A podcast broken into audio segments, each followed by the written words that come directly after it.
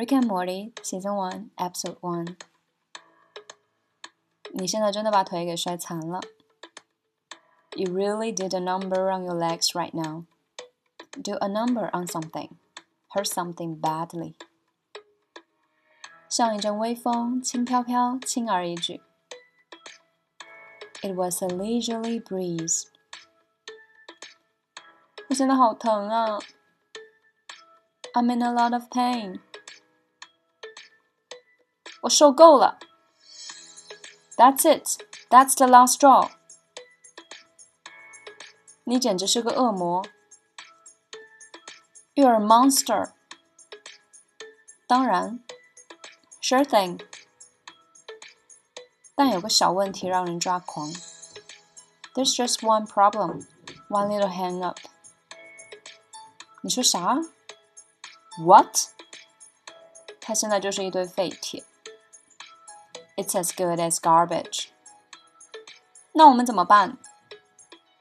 What are we gonna do？就是有点小麻烦了。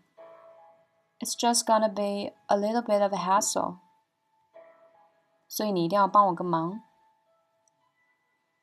So you're gonna have to do me real solid. 总得有人要牺牲。Well, somebody's gotta do it. 开始洗脑。我想说，你还很年轻，你面前还有大好未来。I mean, you're young. You've got your whole life ahead of you. 哈，我就说吧，神打脸了吧？Told ya in your face.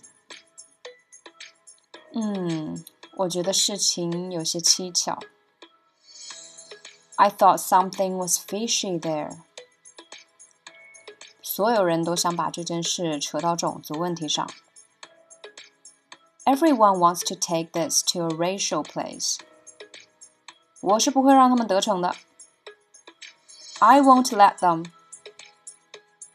我不喜欢这鬼地方，我最受不了官僚主义。I don't like it here.